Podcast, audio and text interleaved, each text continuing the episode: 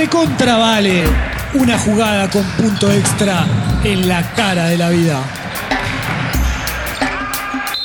¡Tremenda la volcada, vale! ¡Contra, vale! Hola a todos, bienvenidos a un nuevo partido de Recontra Vale. Mi nombre es Germán y estamos aquí en este podcast que hablamos sobre todo el mundo baloncístico. Eh, estoy en compañía del señor Andrés. ¿Cómo te va Andrés? Hola Germán, estoy acá nuevamente sintiendo el parquet, viendo las gradas llenas de gente. Así Eh, es, hoy, volvi- hoy volvemos al estadio. ¿eh? Sí, volvimos al estadio. Eh, Este estadio llamado martesataca.com.ar, Así es. tan caluroso. Después de estar eh, un par de veces sentados mirando la pantalla, Sí, estuvimos viendo los looks de los deportistas, sí, las publicidades. Un poco de moda también. Pero bueno, se estábamos poniendo un poco la forma. Sí, Yo así que panza, así que volvemos a- al parque. Vamos a ponernos el short y te voy a traer eh, lo que podría ser mi experiencia personal dentro de la cancha y mi posición, que era la de base o 1, porque está el 1, el 2, el 3, el 4 y el 5, Ajá. o point guard, como le llaman en América del Norte, en Estados Unidos. Nunca Así había que- escuchado el término en inglés. El término point guard. No, Point guard, fue shooting guard, small forward, no. Power Forward y Center. Esos son en inglés. Y lo sé más de los jueguitos que de las Claro. relaciones, de los relatos de los partidos. Pero bueno, no solo voy a hablar de mi experiencia, sino también que obviamente vamos a traer a los mejores. Acá vamos a hacer un picadito entre unos bases, todos bases, los mejores de la historia. Así que bueno, vamos a comenzar. Que serían tus referentes. Exactamente, gente que yo he visto en videos, algunos, porque era muy joven y algunos ni siquiera existía mi presencia, y otros, bueno, tuve la gracia de verlos en vivo.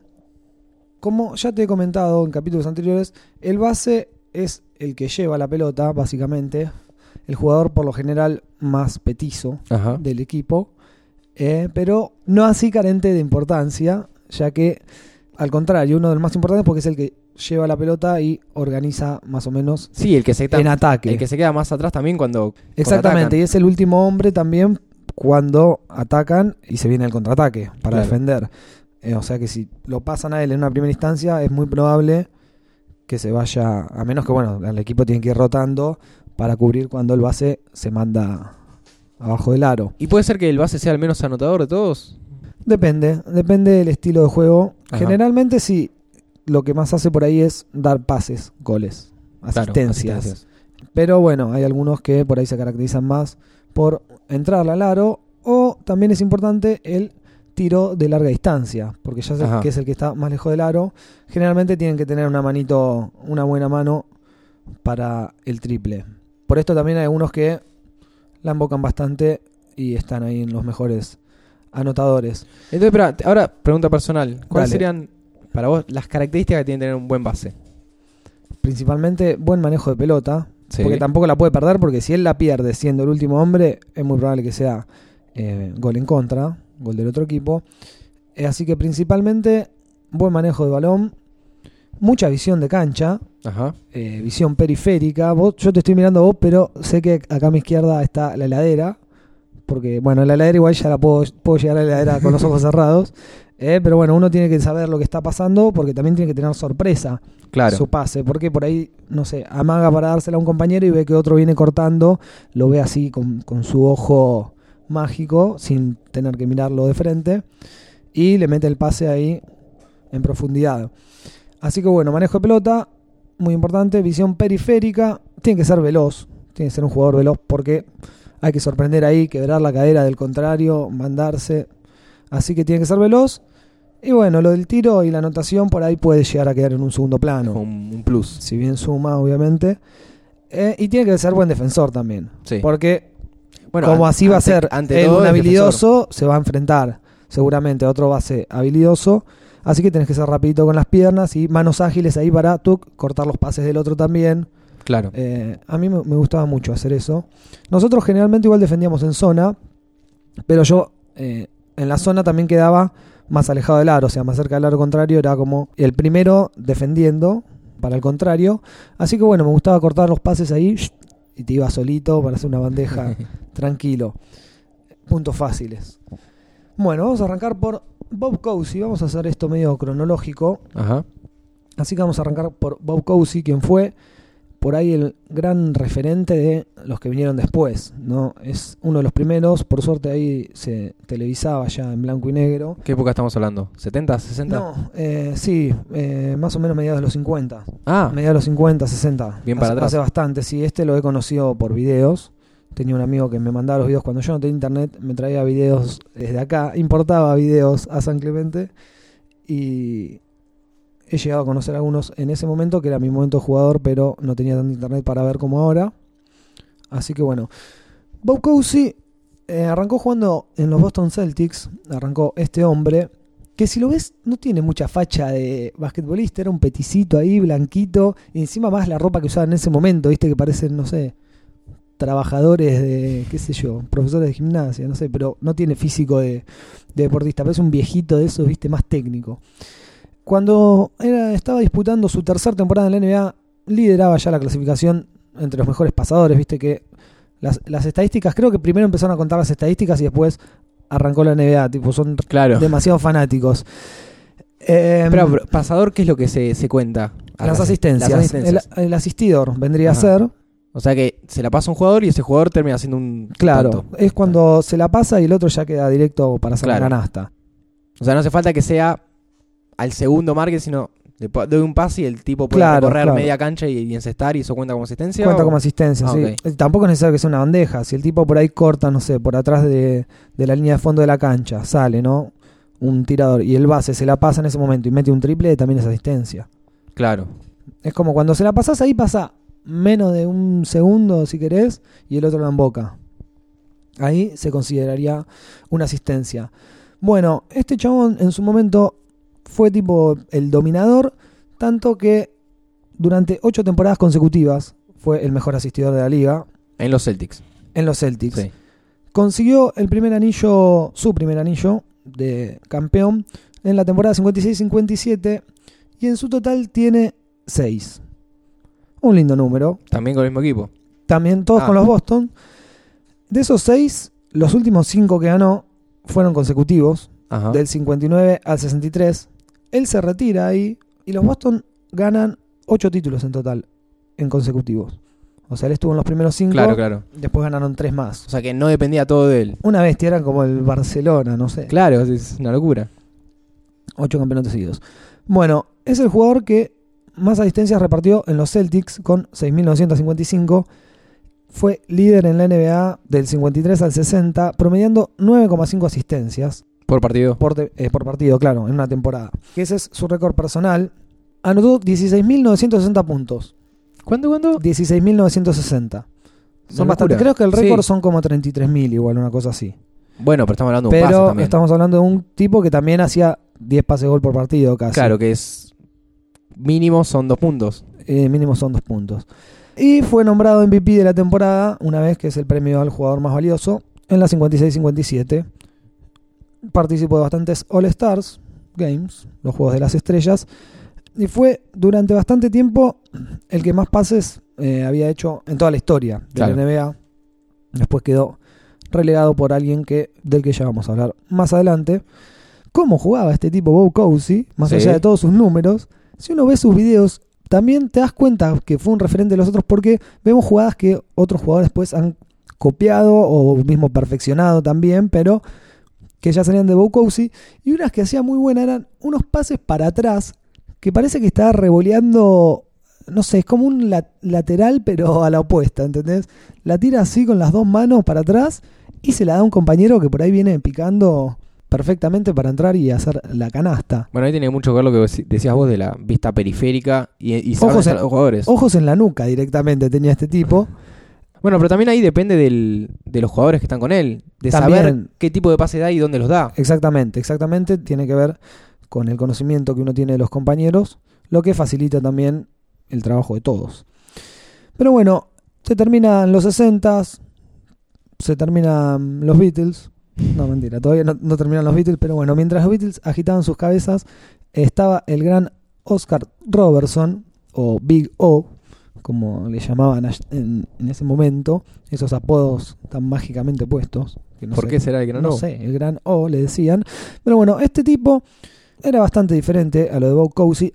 Tiene un récord personal que no fue igualado por ningún otro y es promediar un triple doble en una temporada. ¿Qué es un triple el doble? triple doble es cuando suman en cantidad más de 10 puntos, ya sea puntos, rebotes, asistencias en alguna de las estadísticas, ¿no? Claro. Pero, espera, ¿qué- eh, ¿se cuenta otra cosa más además de esas tres? Sí, robos, eh, tapones, o sea que si faltas. llegás a 10 de alguna de- negativas igual. Claro. Si llegas Faltas a 10 personales y de, de algunas de esas, Claro, es un triple doble. es un triple doble. Ajá. Si haces de dos, es un doble doble. Claro. Ya promediar más de 10 rebotes, 10 asistencias, puntos por ahí generalmente hacen un poco más. Es una locura. Y este promedio, 30,8 puntos en toda la temporada, 12,5 rebotes y 11,4 asistencias. Una máquina. Sí. Pero bueno, en ese momento el básquet fue variando. Eso estamos hablando de los 70. 70, está bien. 60, 70 ahí. Este sí, era un momento en que por ahí el base tenía la pelota, en el caso de Oscar Robertson más, el 90% del partido, supongo. Y aparte las tiraba todas. Las tiraba todas también porque las metía. Y era una característica también que no se da mucho en las bases, es los rebotes. Este Ajá. tipo era el líder de rebotes de su equipo. Medía 1.96, tampoco era tan bajo. Bueno, pero para la NBA. pero para el NBA no es tanto.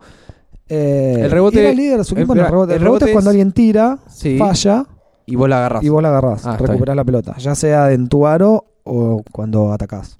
Bueno, Oscar Robertson salió campeón de la NBA en el año 1971. Fue el rookie del año en el 61 cuando debutó. Fue el MVP una sola temporada en el 64. Estuvo elegido en el mejor quinteto. En la NBA también se eligen, hacen como tres quintetos Ajá. con los mejores jugadores, está el primero, el segundo y el tercero. Fue elegido en nueve veces en el mejor quinteto. Participó de 12 partidos de las estrellas, de los cuales ganó tres veces el premio al mejor jugador del partido. Es el segundo máximo goleador de los partidos de las estrellas, que los partidos de las estrellas igual Es un mundo aparte. es otra cosa, si algún día le dedicaremos un programa especial.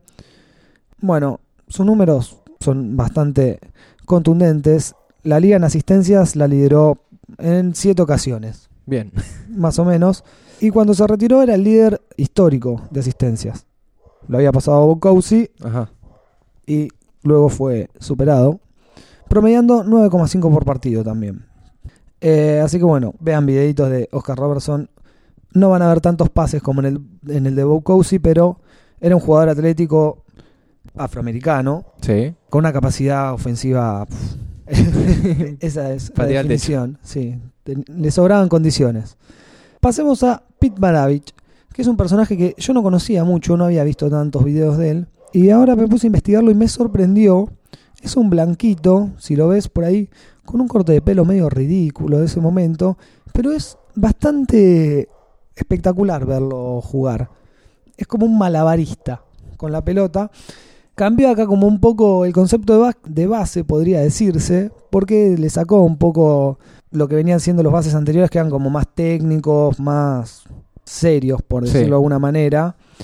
Si bien Pete Maravich no era de los que más asistencias daban, pero las que daba, las daba con estilo, podría donde, decirse. donde ponía el ojo, ponía la bala. Sí, nunca lideró la liga, pero era como el Ronaldinho, si querés, del básquet. Porque Porque te hacía esos pases, te hacía- hay una que viene picando la pelota, ponele, y hace como si fuera un remolino con la mano alrededor de la pelota, como que estuviera batiendo eh, una crema. Sí. así, Y de golpe le, le pega un cachetacito así y se lo pasa a un compañero, ponele.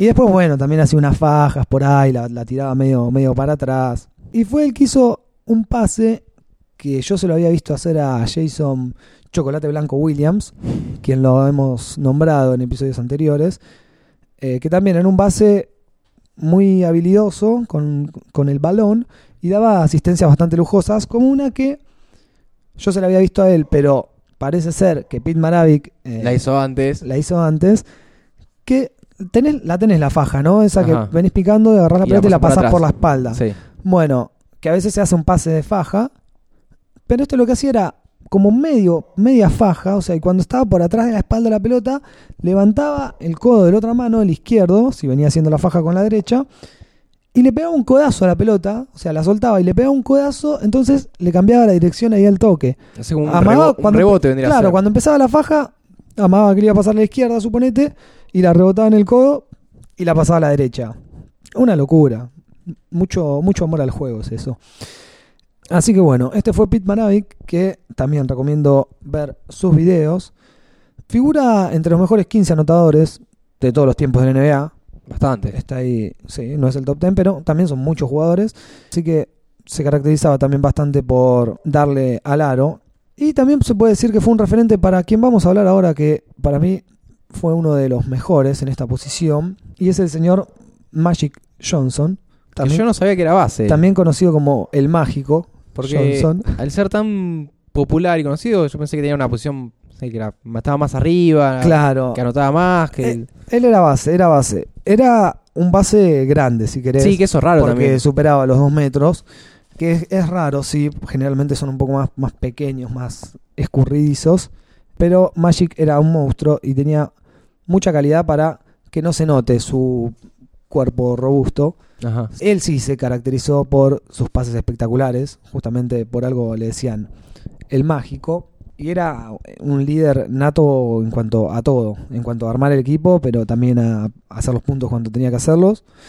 Hizo una gran dupla con el señor Karim Abdul-Jabbar, quien fue uno de los máximos anotadores de la historia de la NBA. Y tuvo una dupla, una dupla no, Una rivalidad. una rivalidad exactamente. Tuvo un duelo ahí que fue es como de película. De hecho hay un documental muy bueno que les voy a recomendar que es sobre esta rivalidad porque es algo impresionante que arrancó en la universidad Ajá. cuando ellos eran muy jóvenes y se dio en la NBA luego eh, Magic defendiendo la camiseta de los Lakers y Larry Bird, que era su rival de los Bostons. Magic lideró en asistencias la liga en, en cuatro ocasiones y fue cinco veces campeón de la NBA, tres veces MVP, Eh, Magic, estamos hablando? ¿Finales de los 80? finales de los 80 y Ah, principios de los 90. Está bien, está bien. Se llegó a enfrentar épicamente con Michael en una final en el 91 o 92, creo que es. Así que, bueno, sí, en los 90 ya se retiró, tuvo el problema de el SIDA, pero fue tres veces MVP también, o sea, mejor jugador de la liga en el 87, 89 y 90. En nueve ocasiones en el mejor quinteto, en el, sí, en el quinteto ideal. Y líder de robos de balón en dos ocasiones también. Es muy importante. A mí, a mí me gustan mucho los jugadores que tienen la calidad de apoderarse de la pelota cuando la tiene el contrario. El tema, el tema del robo. sí. Eh, vos no podés hacer contacto Pegarle una físico. piña y sacarle la No, pelota. no, eso ya, no. ya- ya has sabido que no. Pero, ¿vos cuánto contacto podés tener contra, con el jugador al que le querés robar la pelota? Estando de frente, Sí, ponele. porque no es lo mismo si estás de frente, por ejemplo, a si estás de espalda al aro. ¿Viste cuando se ponen los pivots abajo del aro y empiezan como a empujar con la espalda? Sí. El otro lo puede apoyar en el, ante- el antebrazo en la espalda. Ajá. Pero estando de frente no lo puedes tocar. Claro, o sea, solamente lo- tocar la pelota. Claro. A, a ver, un roce sí puede haber. Pero si hay un contacto de falta. Claro, no, no le puedes zam- zamarrear agarrándole la mano. Exactamente. Eh, bueno, Magic fue elegido, estuvo en el Dream Team que, del que ya hemos hablado. Y está considerado, bueno, los jugadores que nombré anteriormente, a excepción de Pete Maravich, están entre los mejores 50 de la historia Ajá. de la NBA. Porque el base queda un poco relegado a todo eso de, de- de ser el, el MVP. No, no, no suelen serlo, sí. No suelen serlo, no suelen serlo. De hecho, después de que lo ganó Magic, pasaron unos cuantos años hasta que lo ganó de nuevo un base. En los últimos años se dio un par de veces, de hecho, el último MVP, eh, Stephen, Stephen Curry, es base. Ajá. Lo ha ganado también Rose, el base de los Bulls, hace un par de años. Y Steve Nash, de quien vamos a hablar en un momento, lo ha ganado. Pero bueno, los pases de Magic también, un- algo que lo destacó, que también lo hemos visto después en el fútbol, era el pase sin mirar. Claro. Que la pasaba así, tic, No, peor, peor. y Es el- miraba- es el pase. miraba Mira para el otro lado lado, y lo claro. para el otro, no es sin no mirar, es sin mirar, bueno, hacía las dos, tipo sin mirar y también giraba la cara ahí, eh, como Ronaldinho lo ha copiado, y la pasaba ahí, los- los- a los rivales los volvía locos. También hacía, bueno, la, la faja ahí, hace unas, unas cosas espectaculares. Hay una que hace también que viene con la pelota en la mano, ya hace como que se la va a dar al compañero, pero como extendiendo toda la mano con la pelota. Eh, tampoco es que la tiene agarrada, pero como que le pone la mano abajo, como que la va llevando en bandeja. Sí. Y se la va a dar un compañero que tiene a la izquierda. Y de golpe agarra así como tiene la pelota en bandeja. Gira la pelota, va, gira la mano en realidad rápidamente con la pelota agarrada. Y se la termina pasando al de la derecha. Pero le hace una velocidad ahí mientras viene metiendo la bandeja que te quedas loco. Y también hacía eh, unas lindas anotaciones Magic. Tenía bastante control de la pelota. Eh, así que bueno, le dedicamos a él un corazoncito. Eh, gracias por habernos enseñado tanto. He regalado una vez un libro de Magic Johnson a un amigo que era sobre su lucha contra el SIDA. ¿Vos sabés que era sobre eso? Sí. Ah, No, en realidad vi la tapa. Iba justo eh, al cumpleaños de un amigo que he conocido gracias al básquet. Y vi la tapa y dije, uh, a ver esto de Magic Johnson, ¿no? Lo- se lo puedo llevar. Y cuando lo, lo leo, la, el título era de la lucha contra el SIDA. Y se lo llevé igual. Claro. No sé si lo habrá leído. Pero bueno, eh, nos ha dejado grandes jugadas Magic. Hay una también que hace un pase desde el piso. Viene medio con la pelota como que se le está escapando, no sé qué. Choca con un rival, quedan ahí medio los dos peleando por la pelota. Él queda tirado en el piso, agarra la pelota y de- sentado, mientras está sentado, como que lo ve a un compañero que está más adelante, pero en el medio tiene un defensor. Sí. Y hace como que se la va a tirar por arriba, entonces el, el defensor medio que levanta la cadera, medio salta y se la pasa de pique, de caño al defensor y queda su compañero habilitadísimo solo abajo del aro. Así esas locuras Magic. Bueno, el siguiente de quien vamos a hablar comenzó a mediados de los 80, pero los 90 fueron su momento, y es el señor John Stockton Ajá. que es como el base histórico, si querés. Participó también de la mano de Magic de el Dream Team. Stockton también, si lo ves, es como que si este tipo no juega al básquet ni en pedo. Eh, era petizo, era blanco, parece un viejito. Vos ves el físico y no, no, no tiene los músculos así todos eh, estallados, ¿viste? Parece como un oficinista. Sin embargo, es hasta hoy en día el máximo asistidor de Ah. toda la historia de la NBA. ¿Cuándo se retiró él? Jugó muchísimas temporadas, como 20 temporadas creo que jugó. Eh, se retiró en el 2003. Ah, bueno, entonces más de 10 años, casi 15. Tenía como 41 años cuando se retiró. Y tiene unos números bastante interesantes. Pero ¿a qué, ¿a qué edad se suelen retirar los jugadores? Me parece un poco grande 41. 41 grandes, sí. Depende de la posición también y el tipo de jugador, por ahí el roce que haya tenido. No, no suelen llegar a los 40. Algunos Claro. la estiran por ahí hasta los 38. Por ahí los jugadores que juegan más cerca del aro la estiran más. Claro. Un base no llega tanto. Porque tiene que ser más rápido. Tiene mucho más recorrido Eh, en cancha y que un pendejo por ahí lo pasa por arriba. Bueno, este jugó hasta los 41, siendo base. En nueve temporadas consecutivas lideró la liga en asistencias. Él fue quien superó el récord del que hablamos antes de Bob Cousy. Promediaba, por ejemplo, 14,5 pases por partido en algunas temporadas. Generalmente Bastante, andan en lo- alrededor de los 10, los, los más buenos, los más buenos bases. Promedió en su carrera 13,1 puntos y 10,5 asistencias. O sea, promedió un doble-doble. Tiene el récord de asistencias, como te decía, con 15.806. Y también tiene el récord en robos, con 3.265. Era un base de los que a mí me gustan. Eh, lamentablemente nunca ganó el anillo de campeón. Está ahí, hay como una lista de jugadores que fueron grandes referentes, que están en los 50 mejores de la historia de la liga, pero nunca pudieron salir campeones. Eh, jugaban los Utah Jazz con Carmalón, quien era el que recibía la mayoría de sus asistencias, es uno de los máximos anotadores también de la historia, y perdió dos veces la final, pero a manos de... Ah, había llegado a la final. Llegaron dos Claro. veces a la final, dos finales épicas, las perdió, o sea, no salió campeón, pero perdió las finales con dignidad, nada más ni nada menos que bajo los Chicago Bulls y Claro. Michael Jordan. Bueno, es un, tema- es un tema de época. Son dos finales muy épicas, Sí. o sea, vas a encontrar hasta documentales de esas finales. Eh, pero bueno, esto no, no, no le quita mérito a todo lo que hizo en su carrera, ¿no? Y por ahí puedas recordar algo de John Stockton que te mencioné en el episodio del Dream Team, Sí, que es el menos conocido. que no era tan conocido, Y que se fue entre la multitud. se bajó del bondi exactamente en el embotellamiento y la una señora tardó muchísimo tiempo en reconocerlo teniéndolo en su remera.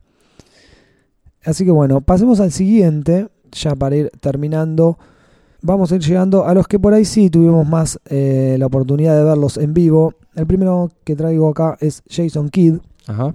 El primero digo de los que yo he visto jugar en vivo, porque los otros, Ya estamos en si los bien 2000. eh, Stockton, sí, acá ya estamos en los novi- en el 2000, alrededor finales de los 90. Si bien Stockton lo podría haber visto jugar en vivo, en ese momento no, no le daba mucha importancia, era un niño. Así que bueno, Jason Kidd lo hemos visto, lo hemos sufrido porque jugaba en los New Jersey Nets cuando el Manu obtuvo su primer anillo de campeón. Le ganaron la final a ellos. Y es un base, por ahí tampoco es tan espectacular como otros, pero es parejito. Tipo de esos jugadores que rinden perfecto, no fallan, hacen las cosas como tienen que ser. Y se notaba su liderazgo en la cancha, se hacía notar. De hecho, ahora es técnico. Pasa, pero no es tan regular que los jugadores se retiren y, y al toque ya estén siendo técnico. Bueno, eh, su liderazgo lo llevó tanto ahí en, los Nets o en otros equipos. Bueno, en los Nets no salió campeón, salió campeón más tarde en los Dallas Mavericks, pero eh, vistió la camiseta de los Estados Unidos en reiteradas ocasiones, ganó la medalla de oro en los Juegos Olímpicos de- del 2000, ganó, bueno, el FIBA Américas, que por ahí no se le da tanta importancia, ganó nuevamente la medalla de oro en el 2008 en Pekín, así que bueno, le fue bastante bien con la selección también. Y un- este un anillito se llevó en el Bien. 2011 creo que fue con Dallas. Tiene unos números en la historia de la NBA. Era un jugador bastante, como te decía, parejito y en su media también. No, no, no tenía partidos muy bajos. Y era, era rápido para el contraataque. Hizo una dupla ahí cuando llegaron a la final contra los Spurs con Richard Jefferson y hacían mucho el alley-oop.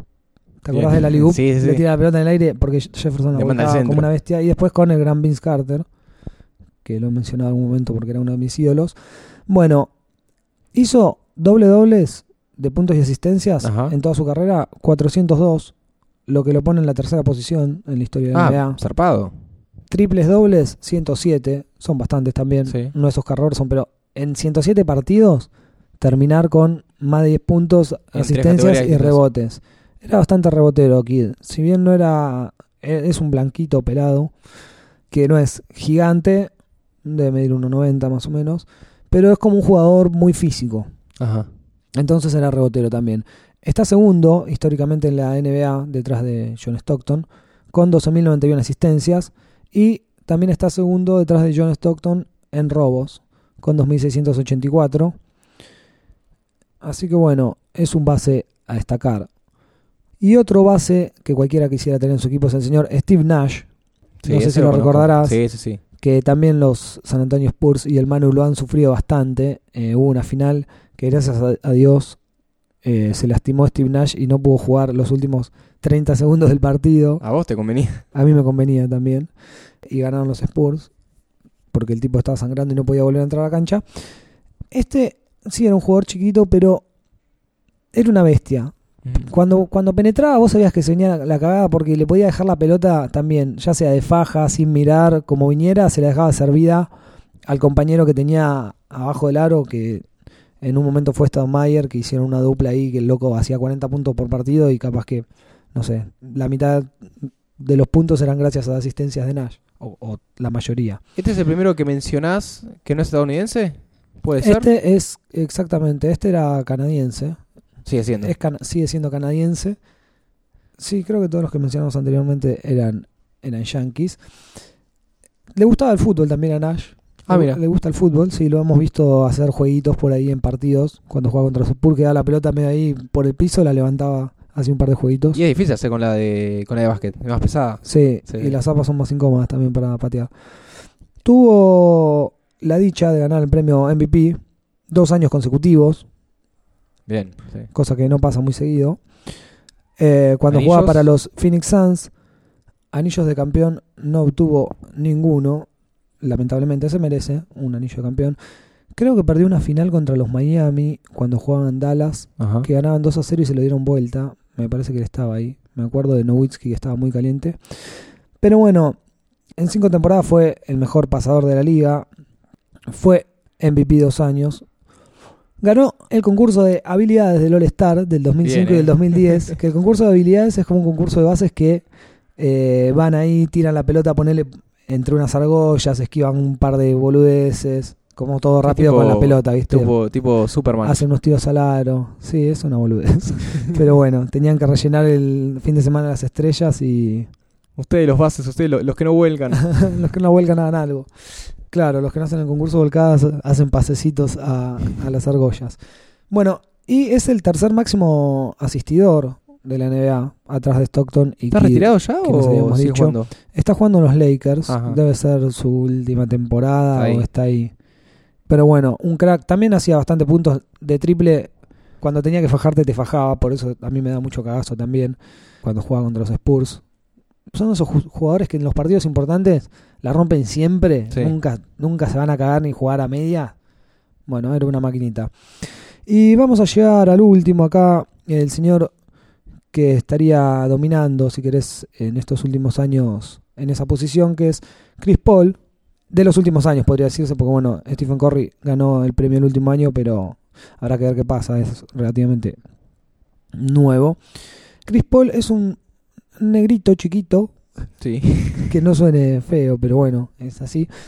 No pasa al metro ochenta y cinco, me parece, de estar en un metro ochenta o tal vez menos Ajá. pero es muy rápido, la pone donde la tiene que poner, la, la mete, penetra y te hace una bandeja, no sé, después de haber, haber pasado a todo el equipo contrario. Es un gran asistidor también y es muy rápido de manos, un gran defensor y robador de la pelota. Chorizo. Es, es un chorizo. Eh, bueno, y hacen, hacen una dupla ahí con Blake Griffin, que también el loco es una bestia que la vuelca de todas las maneras y este se la tira para arriba y como viene la garra se hacen unos bastante bestiales. Todavía no ha salido campeón de la NBA, Chris Paul. Eh, estuvieron con los Clippers ahí peleando contra los Spurs el último año, que de hecho los dejaron afuera. Sí, me acuerdo. Pero bueno, ganó con la selección de los Estados Unidos la medalla de oro. Fue como el sucesor de Kidd, si querés. Ajá. Estuvo igual eh, con Kidd en el 2008, cuando ganó la medalla de oro, pero también ganó la de los Juegos Olímpicos de Londres en 2012 y el bronce en Japón 2006. Para cerrar, vamos a contar una pequeña anécdota que vos me habías dicho, me mencionaste recién que los bases no vuelcan. Ajá. Y tenemos al señor Tony Parker, quien lo Que, hemos que visto. no entra a tu lista. Lo hemos visto bastante, no entra en mi lista, no sé si puede considerarse uno de los mejores de, lo- de la historia. Eh, es uno de los mejores bases de la actualidad, hay que reconocerlo. Muy discutido en sus comienzos, ya que era el base de los, es el base de los Spurs, y había como una rivalidad ahí.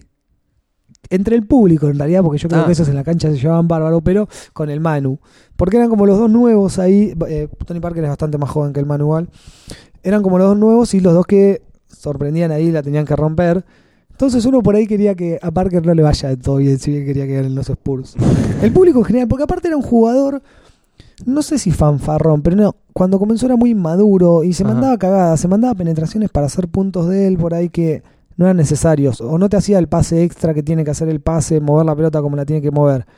Y quedaba pagando más de una vez. Después, bueno, gracias a Dios, fue mejorando. De hecho, se llevó el premio al mejor jugador de la final en el tercer campeonato de Manuel. Pero bueno, en sus comienzos fue muy discutido. Y a lo que iba fue que en un partido de exhibición en Europa, que estaban jugando en Francia, eh, creo que estaban jugando con los Spurs, él, en una gira que hace la NBA, se lleva un par de equipos a Europa y juegan contra equipos de allá. Ajá. Eh, y en un momento, se, no sé si roba la pelota o cómo, se va solo contra el aro, estando con toda su gente francesa ahí viendo jugar a los Spurs. Siempre hace bandejas, él no la suele volcar. Y bueno, entonces dice, me voy solo acá con todo mi público local, les voy a hacer una volcada, ya que no la vuelco nunca. Y se queda corto de salto y pega con la pelota contra el aro, pero no es que la rebota así con toda la fuerza, ¿viste? Cuando la vuelcan, pero erran y sale la pelota rebotada Sí. como que se queda corto, entonces choca contra el aro y baja él con la pelota en la mano, tipo muy triste todo ese momento. Eh, así que bueno, los buenos bases aseguran el punto por ahí con una con un layup o bandeja. Estoy con los términos en inglés, soy muy concentrado. Así que nada, hay que ser rápido, tener buena visión de la cancha y ser muy atento en defensa también para ser eh, un gran base. Eh, habías mencionado un documental que ibas a recomendar sobre... Sobre Larry Bird Bird. y Magic Johnson, Sí. exactamente. Me, me olvido un par de cosas de las que voy a mencionar. Después me cebo y empiezo con otra cosa y se me pasan. Bueno, el documental se llama Magic Johnson and Larry Bird, A Courtship of Rivals Basketball. Bien, cool. Búsquenlo ahí en YouTube, está enterito. Está en inglés, no sé si tendrá subtítulos. Y algo también que ha pasado por ahí es que el ayuda base, que sería el 2, o escolta también se le dice, tiene que tener más o menos de estas cualidades para poder eh, suplantarlo en algún momento, ¿viste? El base se va a girar por la cancha y le deja la pelota al ayuda base.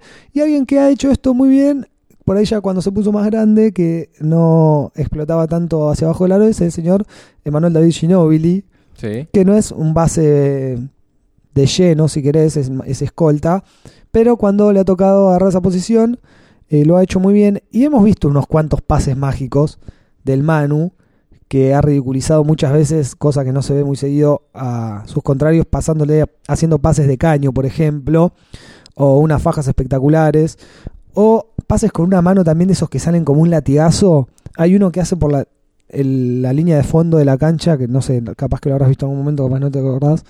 Hace como un latigazo, pero parece que el tipo se, se va de la cancha estando parado, ¿no? Como que saca todo el cuerpo, viste que en el básquet la pelota se va cuando pica afuera. Sí. O sea, vos podés hacer que estar con la pelota afuera de la línea, aire. claro, en el aire, pero no necesariamente se fue. Bueno, entonces el tipo saca la mano así, tira un latigazo desde una punta hasta la otra para un compañero que estaba solo ahí. Bueno, de esos pases tiene mucho el Manu, eh, así que es bastante mágico para los pases. Pero Manu no es base. O sea, Pero lo, no es lo base. Metiste, lo metiste, Bueno, la pero forma de el incluirlo. pase y el base eh, tienen mucho que ver. Así que bueno, nos vamos con esa referencia al Manu. Esperemos que esto les haya gustado. Si no, se buscan ahí el top de asistencias y van a dar muchos bases. Por ahí otros que no son bases que también hacen grandes pases. Pero bueno, véanlos. Eh, estamos en el anteúltimo episodio de este Así podcast. es, este fue el episodio número 9, el número que usaba Michael Jordan cuando jugaba en la selección de Estados Unidos. No había que dejar de mencionarlo eso. Y el episodio que viene vamos a tirar la cancha por la ventana. Está bien. Porque va a ser el último de la De esta temporada. primera temporada. Guarda, sí. sí, nos tomamos ahí un entretiempo y después volvemos con todo. No vamos a decir de qué es, no vamos a decir de qué no es tampoco. Eh, así que bueno, esténse atentos y nos siguen escuchando por martesataca.com.ar. Hasta luego, Andrés. Hasta luego, Germán. Hasta luego. Adiós. Chau, chau.